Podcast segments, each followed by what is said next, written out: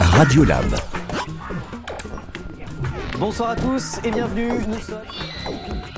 Et dans l'actualité ce soir, il y a d'abord. Je sais, deux semaines sans Radiolab, c'était interminable. Les revoilà. Ils prennent l'antenne pour une heure. Ils nous viennent de l'école des Boussicas à Auxerre. Ce sont les élèves de CM1. Bonjour. Bonjour. Du beau monde avec moi. Alors, on va parler de plein de choses, d'environnement, de chimie aussi. Peut-être même que ça va vous faire faire un, un bond en enfance. Retour sur les bancs de l'école. Vous allez faire travailler un peu les méninges, je pense, aujourd'hui, grâce à eux. On commence cette émission dans trois minutes tout pile c'est Radiolab. Bienvenue. France Bleu au cerf. France Bleu.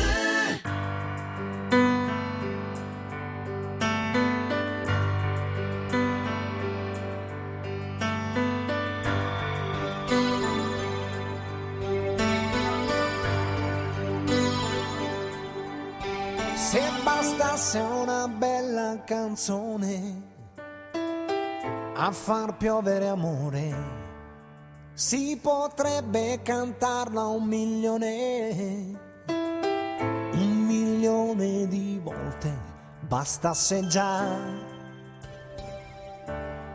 bastasse già. Non ci vorrebbe poi tanto a imparare ad amare di più. Se bastasse una vera canzone per convincere gli altri, si potrebbe cantarla più forte. Visto che sono in tanti, fosse così fosse così, non si dovrebbe lottare per farsi sentire di più.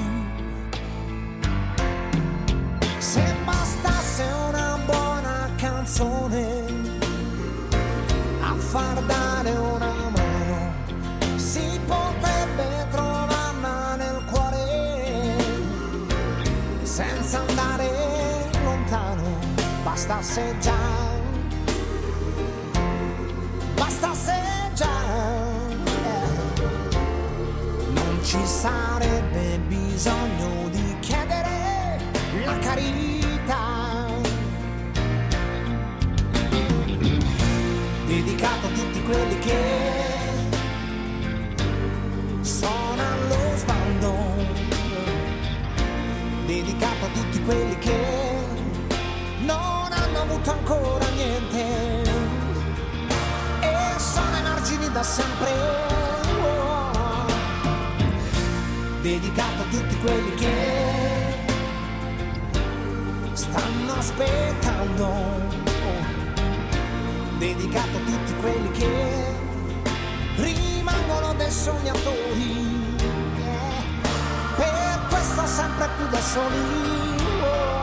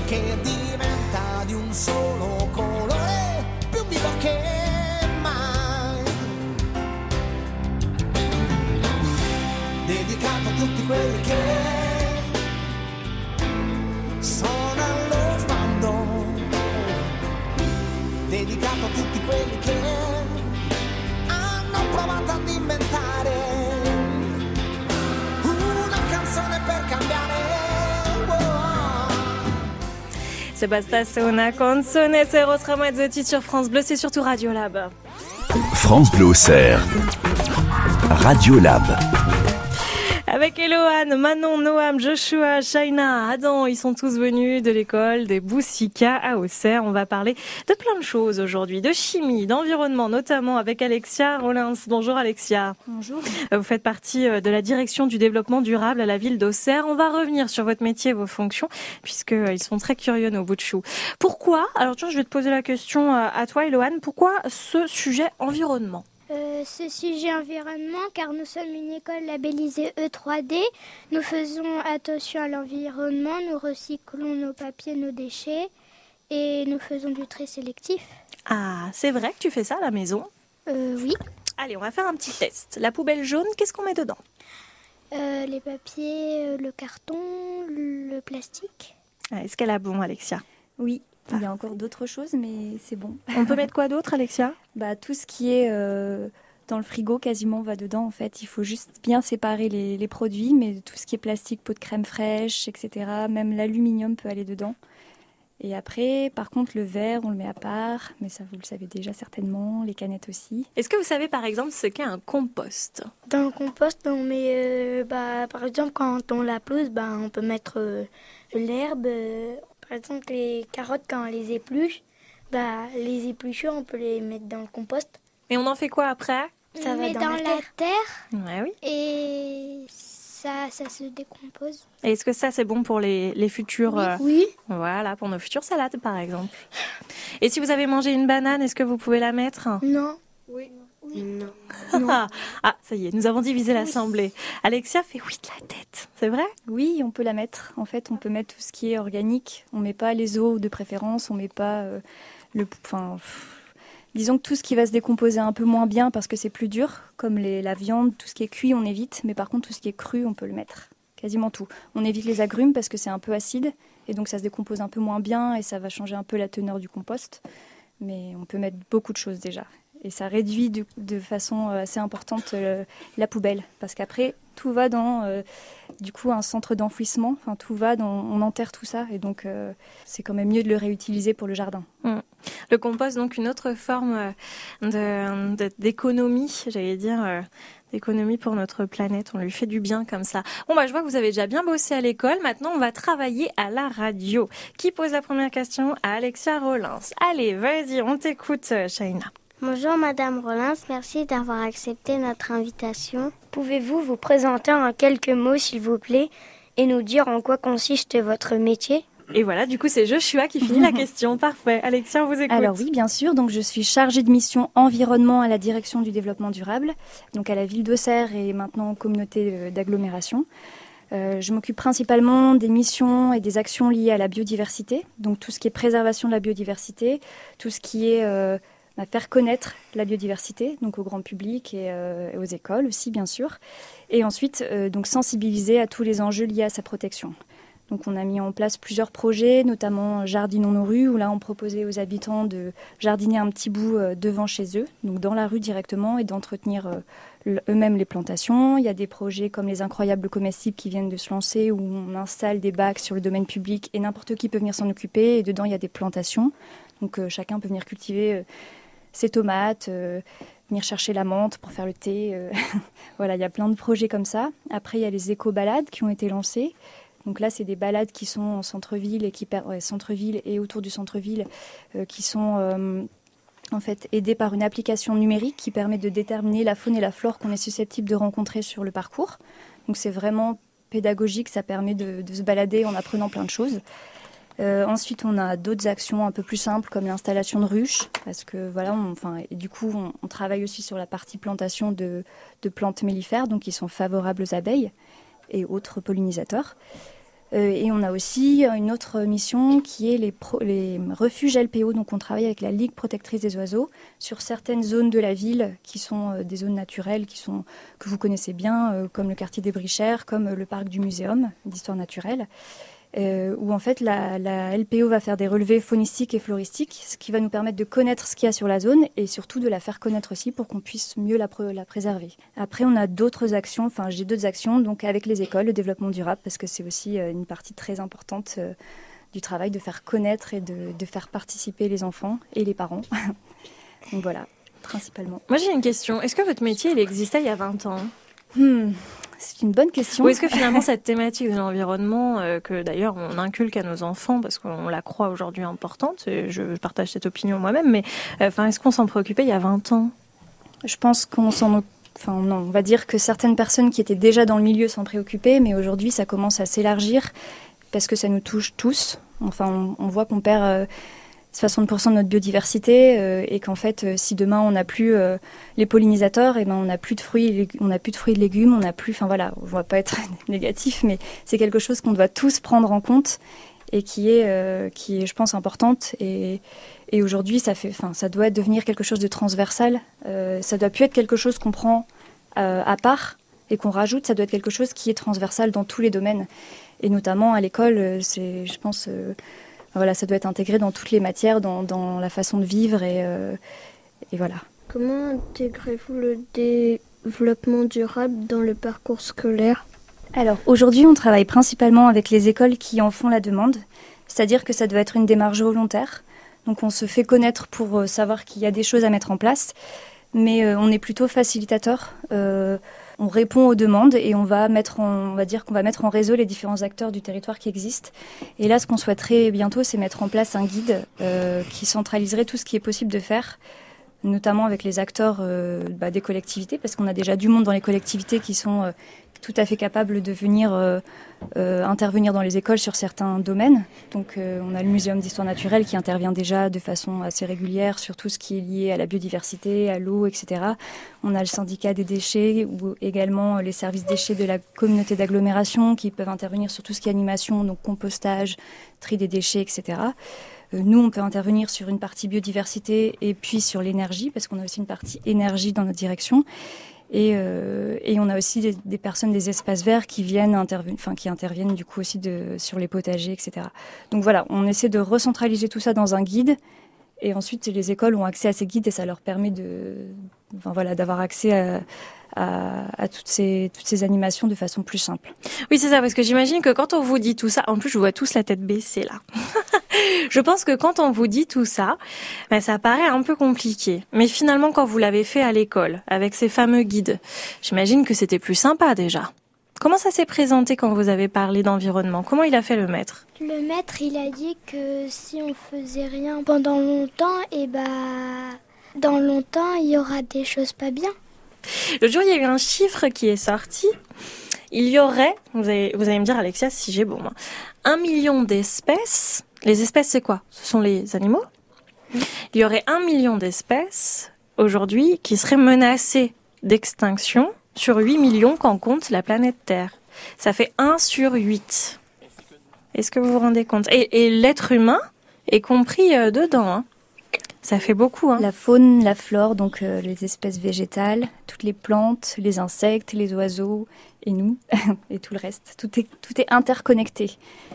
Donc euh, si on en perd une partie, eh ben on impacte forcément toutes les autres. Est-ce que vous avez déjà vu des ours blancs au zoo ou à la télé? Oui. Oui. C'est joli, hein? Oui. Eh bien, peut-être que vos enfants, à vous, mais bah oui, bah oui, un jour tu seras grand aussi. Adam, euh, tu feras des enfants. Ça te fait rire. Et, euh, et ce qu'il y a, c'est que, euh, eh bien, peut-être que tes enfants, malheureusement, ne verront pas les ours blancs parce qu'ils auront disparu, parce qu'on aura fait un peu n'importe quoi. On va en reparler. Bon, là, comme ça, ça nous rend un peu triste. Mais vous allez voir, on a plein de choses et plein d'initiatives qui se mettent en place et au fur et à mesure, on fait changer les choses et c'est surtout grâce à vous.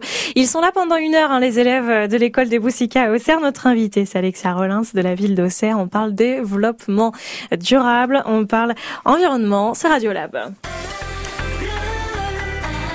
France Bleu au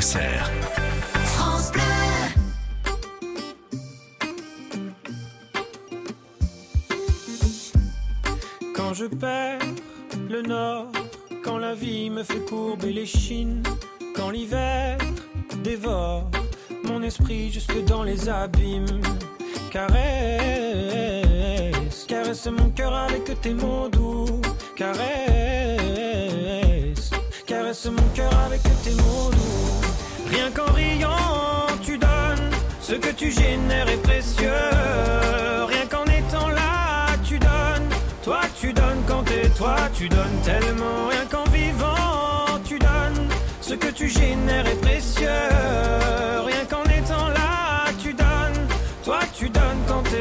Tu donnes.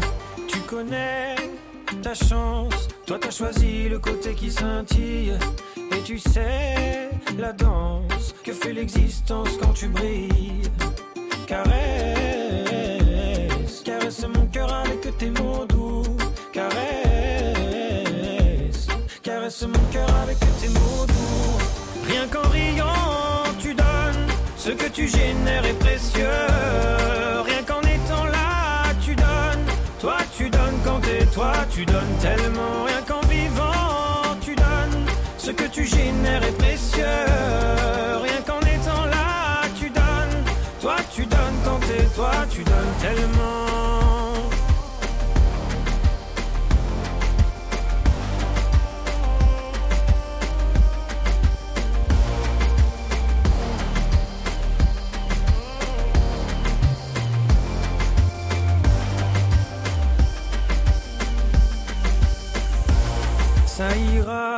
T'inquiète pas quand tu me le dis. Ça marche sur moi, je me dis que j'ai pas le choix, qu'avec les yeux que t'as, quand tu regardes la vie, on comprend qu'avec toi, il peut tout arriver.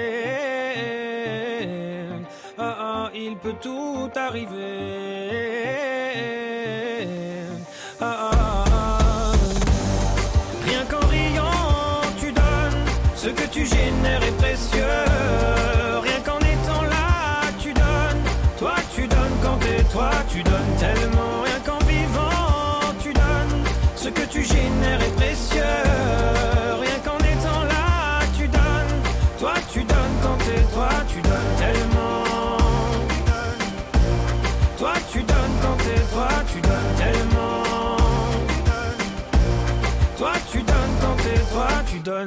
Tu donnes avec euh, Jérémy Frérot. Ils vivent l'expérience radio avec France Bleu Auxerre. Alexia Rollins de la direction du développement durable à la ville d'Auxerre et l'invité d'Eloane, Manon, Noam, Joshua, Shaina, Adam, des élèves de l'école des Boussicas d'Auxerre. On parle environnement, on parlait des espèces menacées tout à l'heure, des ours blancs par exemple. Euh, Est-ce que vous avez étudié les abeilles à l'école? Oui. Oui, Ah, le qu'est-ce que- maître il a fait un exposé dessus. Alors qu'est-ce que vous pouvez me dire un petit peu des abeilles? Que si les abeilles meurent, nous aussi on meura. On meurt. Attends, ouais, on... Mourra. Si c'est bon, c'est ça. T'aurais pu tomber dans le piège de mourira, mais tu l'as pas fait. Est-ce que c'est vrai, Alexia? Oui, c'est vrai. Après, pas, pas aussi directement. Disons qu'indirectement, oui, ça le sera après, euh, bout d'un certain nombre de temps. Mais oui, les abeilles pollinisent, ce qui nous permet, nous, de, de manger des fruits, des légumes.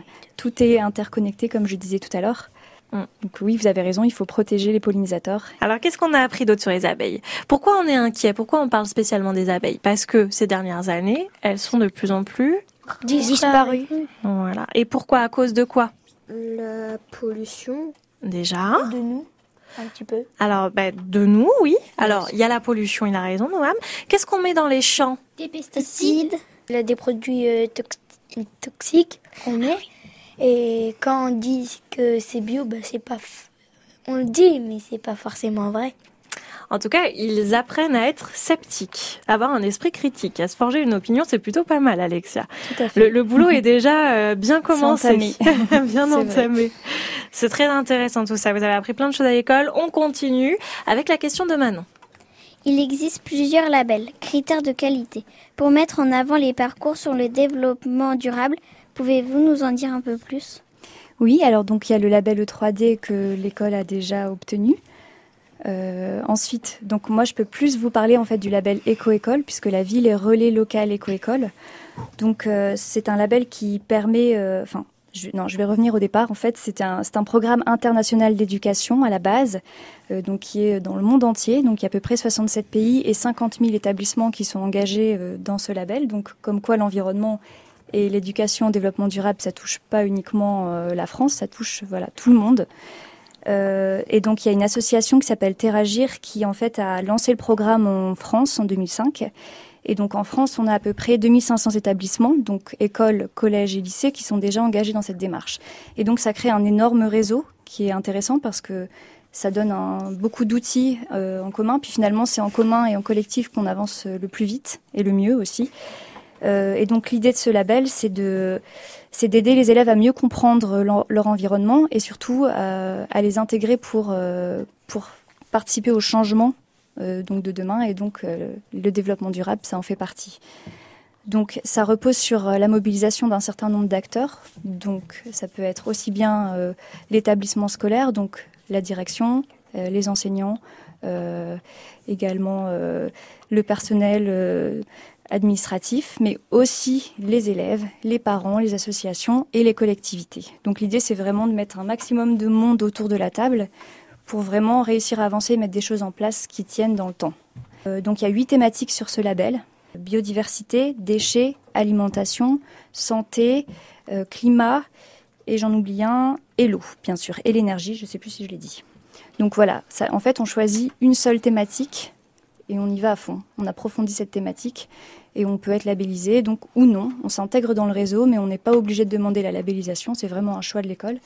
Et par contre, la labellisation permet de mettre en valeur ce qui a été fait par les enfants, les enseignants, les parents que si c'est porté par les enfants, ça aura un vrai impact euh, aussi bien à l'école qu'à la maison. Je pense que c'est aussi euh, l'intérêt de travailler avec les enfants, c'est que en fait c'est génial. Après, euh, ça, ça s'emmène partout. On arrive à, on arrive à, à, faire évoluer le, monde autrement et beaucoup plus vite et de façon plus sympa en plus. Alors justement, Manon, est-ce que tes parents, ils s'intéressent un peu à ce que tu as fait à l'école le soir? Oui. Ils te demandent quelle matière tu as eue oui. Ce que tu as fait. Et est-ce que quand tu leur as parlé de l'environnement, ils étaient intéressés? Oui. Est-ce que par exemple, ta maman, si tu restes une demi-heure sous la douche, elle crie? Oui, parce que ça utilise beaucoup d'eau. D'accord. Bah voilà, ça c'est bien, c'est des petits gestes. Oui, vas-y, Adam. Et le loyer, bah, il va coûter plus cher. c'est vrai, c'est pas tout à fait le loyer, mais c'est vrai, tu as raison. À la fin, on aura plus de, plus de sous à dépenser. Tu le fais, Joshua? Bah, ça dépend. Par exemple, les abeilles, quand tu es rentrée, tu leur as dit tout ce que tu avais appris? Euh, Oui, je l'ai dit à ma maman. Elle savait déjà un petit peu de choses, je pense, mais je lui ai appris quelque chose, je crois. Bravo, eh ben, super. Ça veut dire que vous êtes super important parce que vous êtes des maillons de la chaîne. Vous comprenez cette expression? Non. Non. Et ça veut dire que si moi j'apprends une information, je vais la dire à Adam, Adam, il va la répéter à Shaina, Shaina à Joshua, etc., etc. Et donc, cette information, elle se diffuse. Et c'est important. C'est comme ça que, euh, eh bien, le monde prend conscience de l'urgence qu'est de s'inquiéter de notre planète. Vous comprenez comme ça? Super. Allez, on va se retrouver dans trois minutes. On va parler cette fois de ce qui se passe concrètement à Auxerre. Vous nous l'avez dit un petit peu en début d'émission, Alexia Rollins, mais euh, moi je veux bien revenir par exemple sur euh, les incroyables comestibles, puisque ça fait pas si longtemps que c'est mis en place et euh, on a plein de choses à se dire. Les enfants, préparez-vous, le temps d'écouter France Gall et je vais vous demander si vous avez déjà jardiné. À tout de suite. France Bleu Auxerre. France Bleu.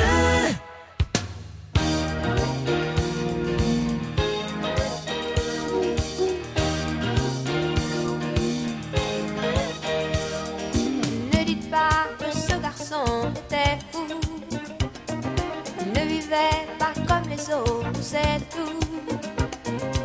Et pour quelle raison étrange, les gens qui ne sont pas comme nous, ça nous dérange. Que ce garçon valait rien. Il avait choisi un autre chemin.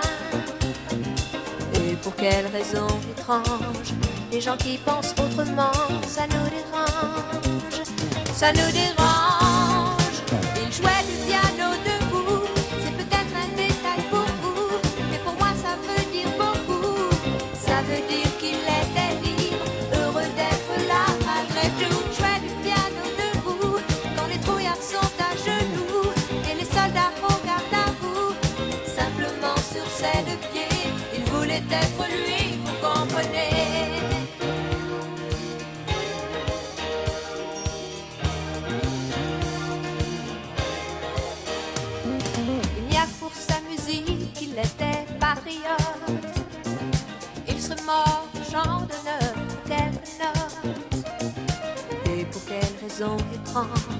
les gens qui tiennent à leurs rêves, ça nous dérange. Lui, son piano piano, il pleurait quelquefois.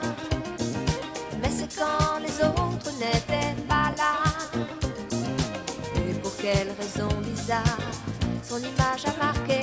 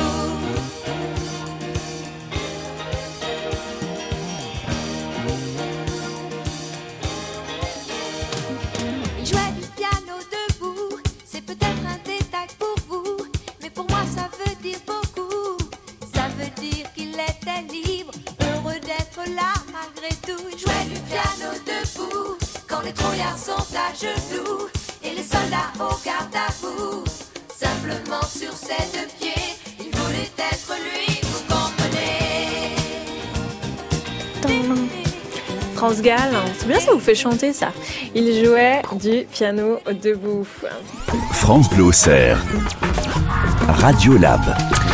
Nous parlons environnement encore quelques minutes avec notre invitée Alexia Rollins qui euh, fait partie de la direction du développement durable à la ville d'Auxerre.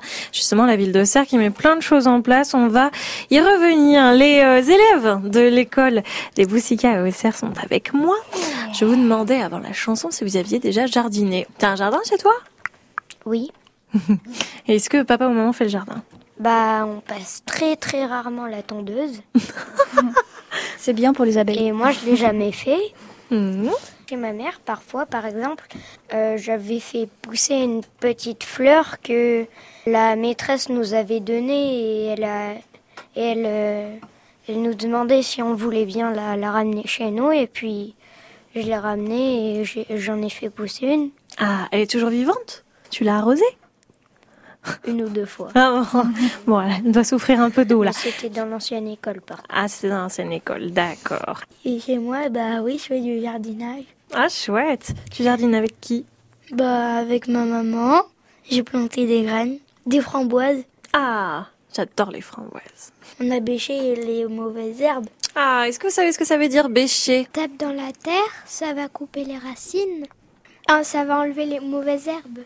On va taper, ça va creuser et ça va enlever les racines et la plante qui est Alors. mauvaise.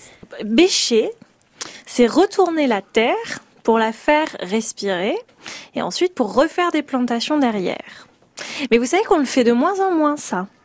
Hein, Alexia Il paraît que ça, ça inverse Mm. tous les, Ça, tous les micro-organismes. Oui, ça a en fait une action un petit peu euh, violente pour le sol parce que euh, il y a tous les micro-organismes du sol qui eux ont leur petite vie à l'intérieur et puis quand on arrive, euh, c'est comme si vous étiez dans votre maison puis quelqu'un arrive, il a secoué dans tous les sens.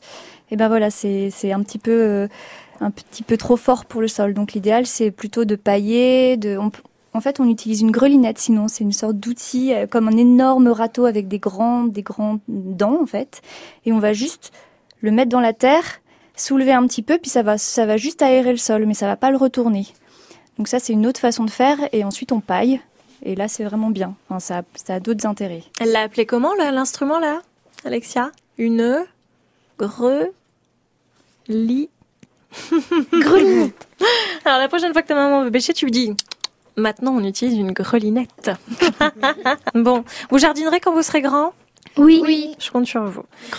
Vous m'apporterez des légumes? Oui. Super. Sinon j'irai les pas où t'habites Moi, je vous donnerai mon adresse. D'accord. Sinon, j'irai les chercher dans les, euh, dans les incroyables comestibles à Auxerre. Qu'est-ce que c'est que cette histoire? On va vous poser la question officiellement. Qui pose la dernière question? Allez, vas-y. Finalement, qu'est-ce qui est mis en place sur Auxerre? Alors, du coup, euh, je vais commencer par les incroyables comestibles, puisque c'est tout frais, ça vient tout juste de, se mettre en place. Alors, c'est un projet qui est porté à la base par la Jeune Chambre économique, et nous, on les a accompagnés dans la démarche. Euh, ça, existe un peu partout euh, dans le monde, en fait, mais en France aussi, ça s'est bien développé. Et là, avec les écoles, euh, leur ont proposé de semer, de faire les semis eux-mêmes dans les classes. Donc, les écoles qui étaient intéressées ont participé.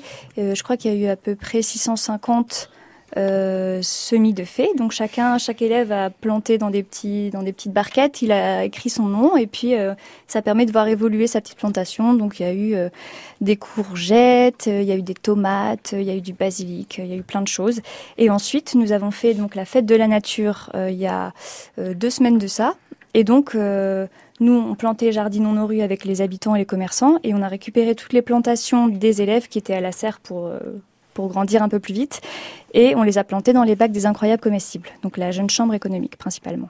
Et donc maintenant, il y en a, il y en a un devant l'école de Paris, euh, il y a un bac euh, du côté euh, de la rue Joubert sur la place du théâtre, il y en a un autre place du Coche d'eau, enfin voilà, il y en a un petit peu partout en centre-ville et ça va bah, du coup se développer dans les autres quartiers de la ville. Et donc, qu'est-ce qui est mis en place d'autre dans les écoles? Ben, On a beaucoup de demandes, notamment sur les thématiques déchets, hein, comme euh, votre école au Boussica. Nous, on gère plus la partie énergie, c'est-à-dire que sur certaines écoles, on est en mesure de définir euh, euh, la consommation d'énergie quasiment en temps réel. Donc, ça permet de faire des animations, et c'est aussi ce qu'on prévoit avec la mise à jour du guide c'est de dire bah voilà sur cette semaine-là on a tant de d'énergie consommée on essaie de faire des efforts là et puis on voit ce que ça donne la semaine prochaine et donc ça permet vraiment aux élèves de se rendre compte de, bah, du coup, euh, comment on peut faire tous les éco-gestes pour essayer de diminuer les consommations d'eau, d'énergie et, tout ce qui nous pourrait ne pas aller euh, dans l'école déjà pour commencer, puis ensuite le refaire à la maison parce que finalement des fois c'est des gestes très simples. Alors les efforts c'est quoi par exemple? Si on va aux toilettes, on se lave les mains. Qu'est-ce qu'on n'oublie pas de faire en partant? De tirer la chasse. c'est déjà bien. Je m'attendais pas à cette réponse. Mais c'est vrai, tu as raison, c'est du bon sens. Bravo. Oui, Noam. Euh, si on a allumé la lumière, éteindre la lumière. Très bien. Autre chose euh, Fermer le robinet. Très bien. Hein Avec ça, vous êtes au top. Nickel. Plein d'initiatives donc et encore on n'a pas fait le tour mais ce sera pour euh, une prochaine émission j'en suis persuadée. D'année en année, de classe en classe, vous allez de plus en plus approfondir ce sujet de l'environnement qui est essentiel, important et heureusement vous y êtes déjà très sensible. Merci. Il y avait Eloane, Manon, Noam, Joshua, Shaina, Adam. Alors là hop, on va faire un changement d'équipe dans l'école des Boussika pour la suite de ce Radiolab et cette fois nous allons accueillir justement mais, le muséum d'Auxerre. On a déjà pas mal parlé les deux et avec euh, Sophie Raja Ofera et on va euh, parler de chimie. On va commencer à se creuser un peu les méninges. Merci beaucoup Alexia Rollins. Je rappelle que vous êtes euh, de la direction du développement durable à la ville d'Auxerre et que pour tous ces projets incroyables comestibles éco-balades, eh bien, on peut trouver tout cela sur le site hein, de la mairie d'Auxerre directement. Merci, à bientôt. France Bleu Auxerre. France Bleu.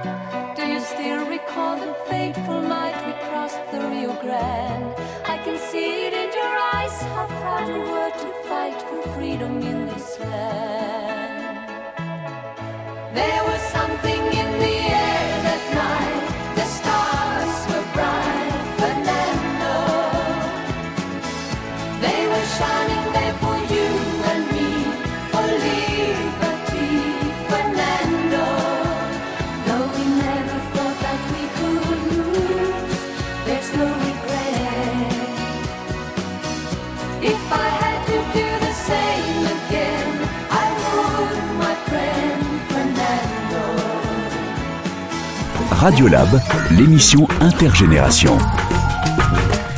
Êtes-vous prêts Nous allons parler chimie. Et ce, avec Constant, Tom, Manon, Manon euh, la deuxième, hein, évidemment, Antoine, Zora, Gladys et Colline. Il y a deux Manon dans cette école des Boussica, dans cette classe des CM1. Ils viennent d'Auxerre. On me fait signe, apparemment, il y en a même trois. et, euh, et ils ont décidé d'inviter Sophie Rajaoufera. Bonjour Sophie. Bonjour. Le muséum d'Auxerre dont on a déjà pas mal parlé, figurez-vous, tout à l'heure, euh, autour de la thématique de l'environnement. Cette fois, c'est pour parler chimie que nous sommes ensemble. Qui est-ce qui a choisi ce sujet? Pourquoi vous avez choisi ce sujet? Qui est-ce qui me raconte? Allez, vas-y Antoine. Parce qu'au départ, on avait par euh, le musée euh, d'histoire naturelle, on avait un projet euh, Ma chère chimie et on nous proposait de faire sur le curium, le radium et le polonium. On s'est dit pour la radio qu'on va on va parler de ça pour pour que ceux qui ne savent pas quoi faire, bah, ils aillent voir l'exposition et que ça les intéresse. Alors là, Antoine, tu as une très bonne idée parce que moi, tu as parlé de, de mots que je ne comprends pas. Donc, je pense que je vais apprendre plein de choses grâce à vous. Oui.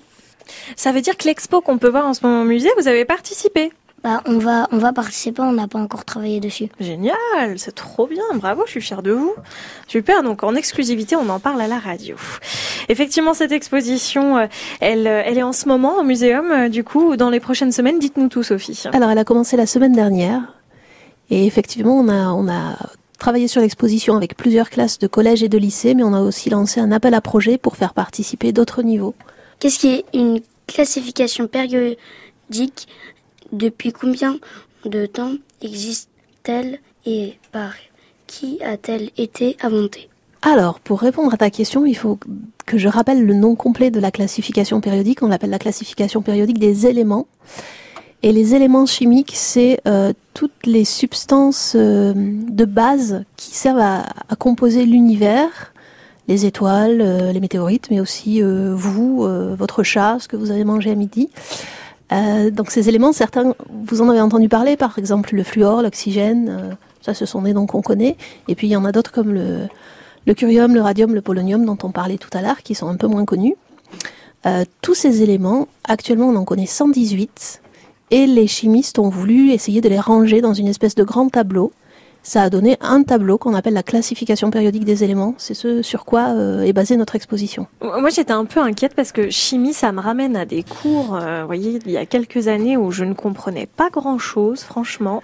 Est-ce que c'est tout public? Est-ce que même si on a quitté l'école il y a ça, je vais, dire 10 ans, voilà, c'est bien, euh, est-ce qu'on on va comprendre quelque chose? Alors j'espère le, le défi qu'on s'est donné justement avec les élèves de section professionnelle et scientifique du lycée Fourier, des élèves de troisième de- d'Enfer Rochereau et des élèves de seconde du lycée Davier de Joigny, c'était de d'expliquer ce qu'est cette classification périodique. Souvent les gens l'ont vu au collège ou au lycée, ils en ont un petit peu peur parce que c'est juste des mauvais souvenirs d'école. Euh, nous ce qu'on voulait faire c'était expliquer qui l'avait créé, pourquoi et toutes les petites histoires qu'elle racontait en fait, toutes les petites histoires derrière tous ces éléments, le, le radium, euh, le fluor, euh, l'hydrogène, le phosphore, etc. Qu'est-ce que c'est Quel rapport ça a avec notre vie de tous les jours et, et quelles histoires on peut raconter sur tout ça? Rendre concret finalement cette chimie qui parfois peut paraître abstraite, effectivement avec les mauvais souvenirs dont j'évoquais et que apparemment vous avez eu écho vous aussi de votre côté. Est-ce que vous faites beaucoup de chimie? C'est une matière que vous avez souvent pendant la semaine? Je sais pas à partir de Euh, quand oui. finalement on en fait vraiment à l'école. Peut-être collège du coup. Alors en fait, vous avez tous fait de la chimie tous les jours. Si vous avez déjà fait un gâteau, vous avez fait de la chimie. Si vous avez mis du bain moussant dans votre bain, vous avez fait de la chimie. Mis du sel dans de l'eau pour faire cuire des pâtes. Enfin, il y a plein d'activités de tous les jours qui sont de la chimie en réalité, mais on ne s'en rend pas compte. C'est-à-dire qu'à partir du moment où on mélange un élément avec un autre, ça va faire une réaction. Et ça, c'est de la chimie. C'est de la chimie. Par exemple, euh, prendre un peu de sirop de menthe et rajouter de l'eau. On se dit je me sers une boisson, mais en chimie ça s'appelle faire une solution. Donc rien qu'en faisant ça, vous avez déjà fait un geste de chimiste, sans le savoir. Comment des scientifiques ont-ils découvert des éléments chimiques? Alors la chimie, c'est la science de la matière, des choses qui nous entourent, des objets. Et la chimie, ça va permettre de comprendre euh, pourquoi, quand on mélange deux substances, elles réagissent de telle ou telle manière. Ça va permettre de, préparer des médicaments, de préparer des peintures, de, faire de la cuisine aussi. Enfin voilà, ça va permettre de comprendre comment le monde fonctionne en fait, avec tous ces éléments. Et comment les scientifiques ont-ils découvert les éléments? Alors ça dépend. Euh, au tout début, ils les ont découverts un petit peu par hasard. Il y a eu toute une période au, autour du Moyen Âge où on faisait ce qu'on appelait de l'alchimie. C'était l'ancêtre de l'alchimie, de la chimie actuelle. Et l'idée de l'alchimie, c'était qu'on allait pouvoir fabriquer de l'or à partir d'autres choses, à partir de, plomb par exemple, transformer le plomb en or. Et donc en essayant de faire chauffer, de mélanger des substances, de, de refroidir, etc., euh, un peu par hasard, les alchimistes ont découvert des choses. Il y en a un notamment qui s'appelle Brandt. Lui, il a découvert le phosphore.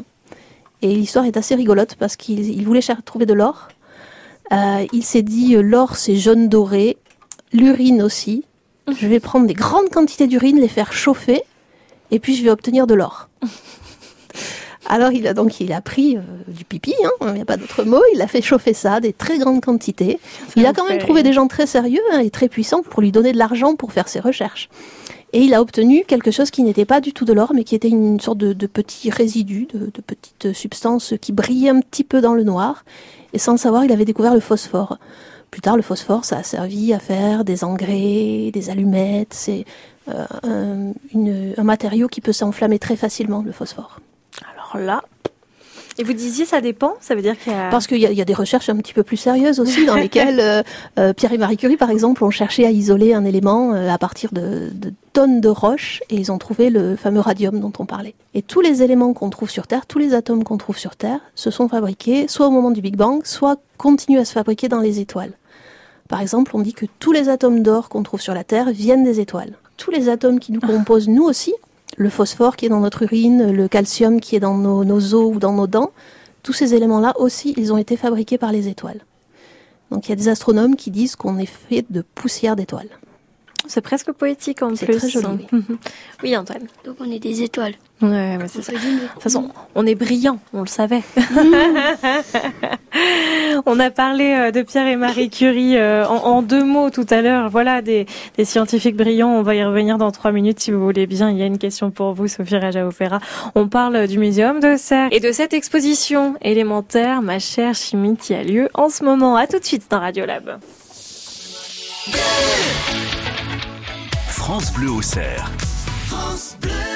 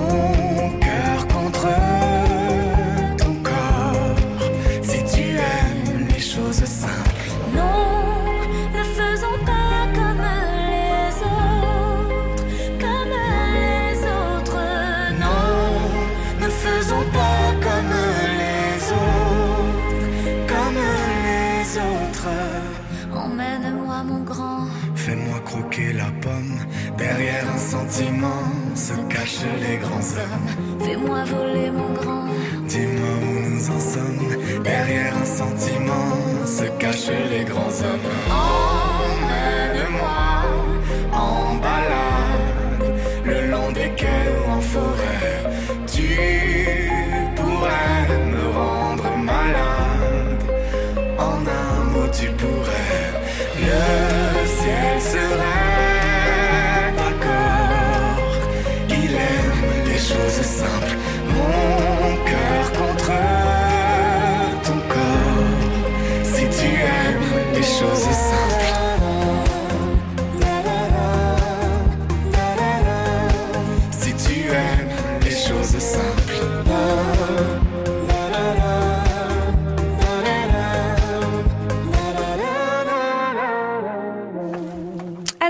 Chantait Slimane et Jennifer. oui, bravo Tom.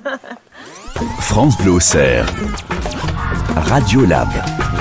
Le titre de cette chanson, c'était Les choses simples. Voilà. Je sais pas pourquoi je suis là, parce qu'ils savent tout faire. Ils sont bons journalistes, ils savent même désannoncer les disques. C'est comme ça qu'on dit quand on fait de la radio. Tom, justement, ça va être à toi pour la prochaine question.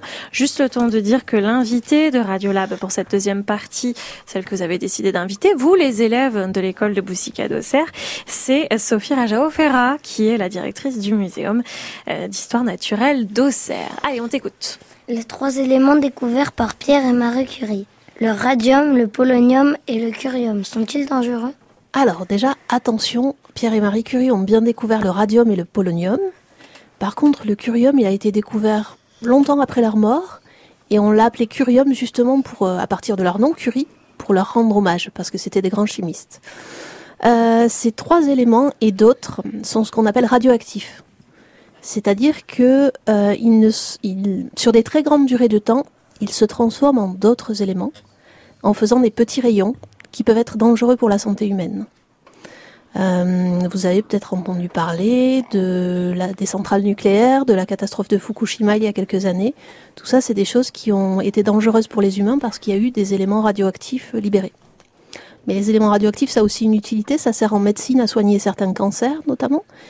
Et ça sert à fabriquer une grande partie de l'électricité qu'on utilise. Donc c'est à la fois utile et dangereux. Ils se rendaient compte de l'impact que ça allait avoir, leur euh, découverte? Alors ils ont, euh, ils ont vite compris que c'était une source d'énergie assez inépuisable, donc c'était euh, quelque chose de, de merveilleux à l'époque.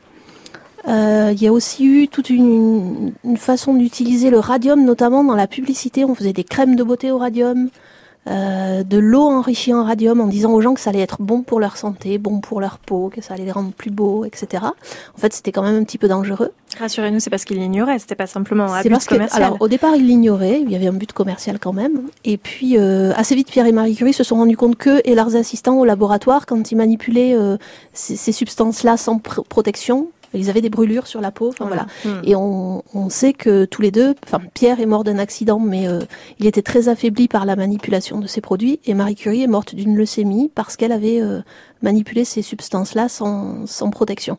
Maintenant, les chimistes ou les, ou les techniciens du nucléaire qui utilisent euh, ces choses-là font beaucoup plus attention et on vérifie que leur santé ne soit pas mise en danger. Oui, Gladys. Mais est-ce que c'est vrai que avant, euh, quand une femme découvrait euh, quelque chose, et ben c'était l'homme bah, qui euh, prenait toute la valeur, euh, Mhm. bah, comme si c'était lui qui avait euh, trouvé, euh, Ils récoltent les lauriers. voilà. Est-ce que Marie Curie serait devenue quelqu'un sans Pierre? Alors oui, oui, oui. Marie Curie, oui, mais c'est vrai qu'il y a d'autres femmes chimistes à peu près à la même époque, ou même un peu plus tard, euh, qui ont, pour faire de la chimie, eh ben, elles ont dû être l'assistante de leur mari. Quelquefois, on les autorisait à faire des recherches dans les laboratoires, mais sans les payer. Et du coup, euh, souvent, quand on, voulait féliciter pour une découverte quelqu'un, on félicitait le mari ou les hommes de l'équipe. Euh, Marie Curie, c'est un petit peu particulier parce que c'est elle qui a commencé à travailler sur ces, éléments radioactifs et son mari a abandonné ses propres recherches pour venir l'aider.